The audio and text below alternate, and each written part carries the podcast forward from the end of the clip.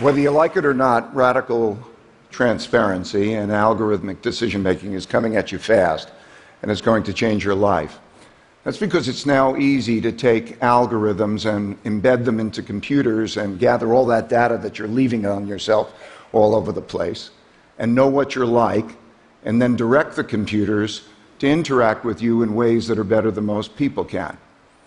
Well, that might sound scary. I've been doing this for a long time and I have found it to be wonderful. My objective has been to have meaningful work and meaningful relationships with the people I work with. And I've learned that I couldn't have that unless I had that radical transparency and that algorithmic decision making. I want to show you why that is. I want to show you how it works. And I warn you that some of the things that I'm going to show you probably are a little bit shocking. Since I was a kid, I've had a terrible rote memory. And I didn't like following instructions. I was no good at following instructions. But I loved to figure out how things worked for myself. When I was 12, I hated school, but I fell in love with trading the markets. I caddied at the time, earned about $5 a bag, and I took my caddying money and I put it in the stock market. And that was just because the stock market was hot at the time. And the first company I bought was a company by the name of Northeast Airlines. Northeast Airlines was the only company I heard of that was selling for less than $5 a share. And I figured I could buy more shares, and if it went up, I'd make more money. So that was a dumb strategy, right? But I tripled my money. I tripled my money because I got lucky. The company was about to go bankrupt, but some other company acquired it, and I tripled my money. And I was hooked. And I thought, this game is easy. With time, I learned this game is anything but easy. In order to be an effective investor, one has to bet against the consensus and be right. And it's not easy to bet against the consensus and be right. One has to bet against the consensus and be right because the consensus is built into the price. And in order to be an entrepreneur, a successful entrepreneur, one has to bet against the consensus and be right. I had to be an entrepreneur and an investor. And what goes along with that is making a lot of painful mistakes. So I made a lot of painful mistakes. And with time, my attitude about those mistakes began to change. I began to think of them as puzzles, that if I could solve the puzzles, they would give me gems. And the puzzles were what would I do differently in the future so I wouldn't make that painful mistake? And the gems were principles that I would then write down so I would remember them that would help me in the future. And because I wrote them down so clearly, I could then eventually discovered I could then embed them into algorithms. And those algorithms would be embedded in computers, and the computers would make decisions along with me. And so, in parallel, we would make these decisions. And I could see how those decisions then compared with my own decisions, and I could see that those decisions were a lot better. And that was because the computer could make decision, decisions much faster, it could process a lot more information, and it can process decisions much more less emotionally. So, it radically improved my decision making. Eight years after I started Bridgewater, I had my greatest failure, my greatest mistake. It was, it was late 1970s. I was 34 years old, and I had calculated that American banks had lent much more money to emerging countries than those countries were going to be able to pay back, and that we would have the greatest debt crisis since the Great Depression. And with it, an economic crisis and a big bear market in stocks. It was a controversial view at the time. People thought it was kind of a crazy point of view. But in August 1982, Mexico defaulted on its debt, and a number of other countries followed, and we had the greatest debt crisis since the Great Depression. And because I had anticipated that, I was asked to testify to Congress and appear on Wall Street Week, which was the show of the time. Just to give you a flavor for that, I've got a clip here, and you'll see me in there. Mr. Chairman, Mr. Mitchell, it's a great pleasure and a great honor to be able to appear before you in examination with what is going wrong with our economy. The economy is now flat, teetering on the brink of failure. You were recently quoted in an article. You said, I can say this with absolute certainty because I know how markets work. I can say with absolute certainty that if you look at the liquidity base in the corporations and the world as a whole, that there's such a reduced level of liquidity that you can't return to an era of stagflation. I look at that now and think, what an arrogant jerk. I was so arrogant and I was so wrong. I mean, while the debt crisis happened, the stock market and the economy went up rather than going down, and I lost so much money for, my, for myself and my, for my clients that I had to shut down my operation pretty much. I had to let almost everybody go. These were like extended family, and it was heartbreaking. And I had lost so much money that I had to borrow $4,000 from my dad to help to pay my family bills. It was one of the most painful experiences of my life, but it turned out to be one of the greatest experiences of my life because it changed my attitude about decision making.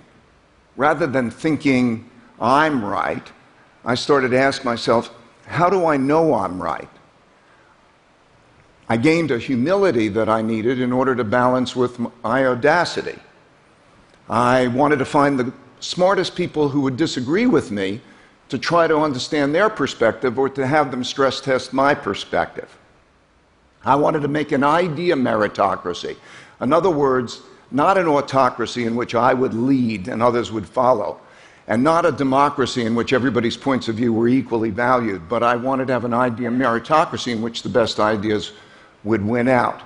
And in order to do that, I realized that we would need radical truthfulness and radical transparency. What I mean by radical truthfulness and radical transparency is people needed to say what they really believed and to see everything. I mean, we literally tape almost all conversations and let everybody see everything because if we didn't do that, we couldn't really have an idea of meritocracy. In order to have an idea of meritocracy, we have to let people speak and say what they want. Just to give you an example, this is an email from Jim Haskell, who uh, somebody who works for me, and uh, this was available to everybody in the company. Ray, you ha- deserve a D minus for your performance today in the meeting.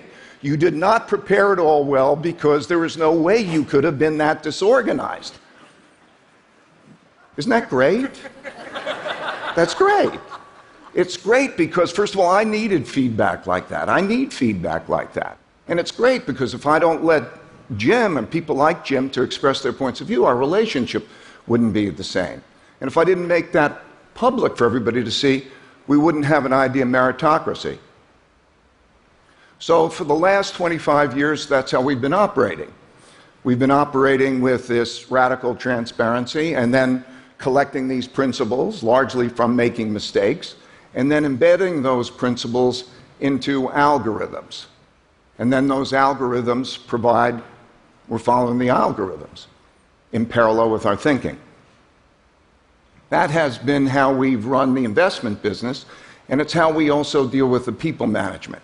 In order to give you a glimmer into what this looks like, I'd like to take you into a meeting and introduce you to a tool of ours called the dot collector that helps us do this. A week after the US election, our research team held a meeting to discuss what a Trump presidency would mean for the US economy. Naturally, people had different opinions on the matter and how we were approaching the discussion. The dot collector collects these views. It has a list of a few dozen attributes, so whenever somebody thinks something about another person's thinking, it's easy for them to convey their assessment. They simply note the attribute and provide a rating from 1 to 10. For example, as the meeting began, a researcher named Jen rated me a 3. In other words, badly for not showing a good balance of open mindedness and assertiveness. As the meeting transpired, Jen's assessments of people added up like this Others in the room have different opinions. That's normal. Different people are always going to have different opinions. And who knows who's right? Let's look at just what people thought about how I was doing.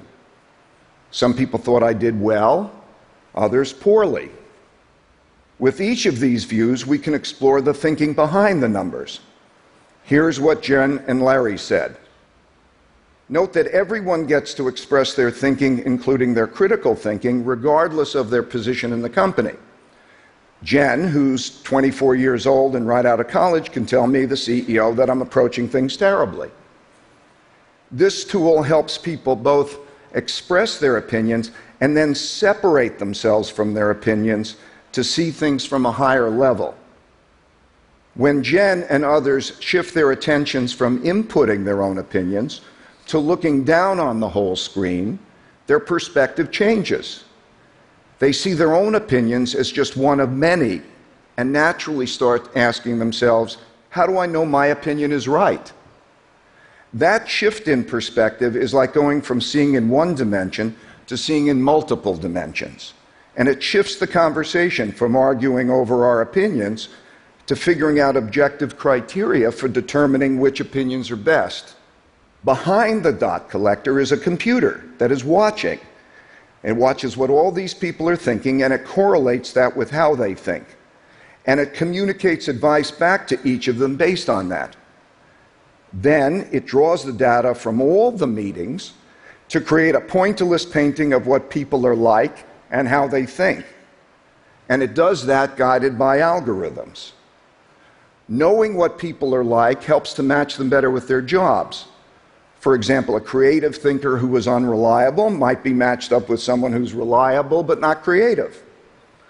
Knowing what people are like also allows us to decide what responsibilities to give them and to weigh our decisions based on people's merits. We call it their believability. Here's an example of a vote that we took where the majority of people felt one way, but when we weighed the views based on people's merits, the answer was completely different. This process allows us to make decisions not based on democracy, not based on autocracy, but based on algorithms that take people's believability into consideration. Yep, we really do this. we do it because it eliminates what I believe to be one of the greatest tragedies of mankind, and that is people arrogantly, naively holding in opinions in their minds that are wrong and acting on them and not putting them out there to stress test them. And that's a tragedy. And we do it because it elevates ourselves above our own opinions so that we start to see things through everybody's eyes and we see things collectively. Collective decision making is so much better than individual decision making if it's done well.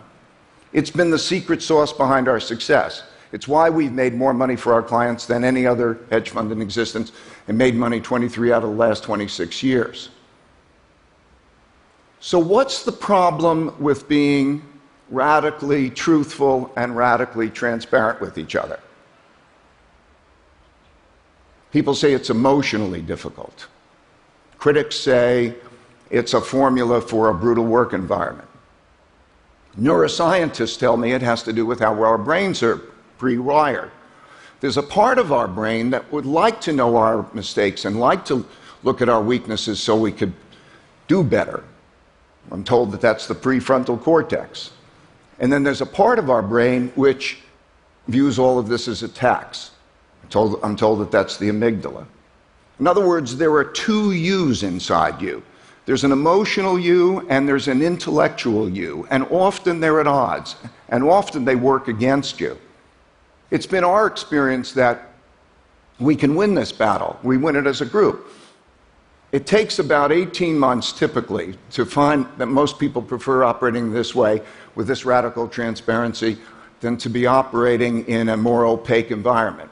There's not politics, there's not the, um, the brutality of, you know, all of that hidden behind the scenes. There's an idea of meritocracy where people can speak up. And that's been great. It's given us more effective work and it's given us more effective relationships. But it's not for everybody. We found something like 25 or 30 percent of the population it's just not for. And by the way, when I say radical transparency, I'm not saying transparency about everything. I mean, you don't have to tell somebody that their bald spot is growing or their uh, baby's ugly. So you, I'm just talking about talking about the important things. So.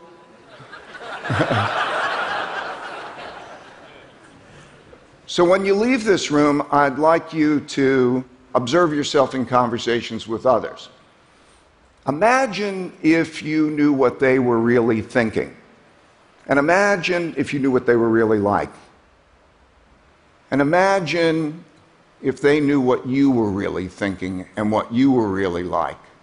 It would certainly clear things up a lot and make your operations together more effective. I think it'll improve your relationships.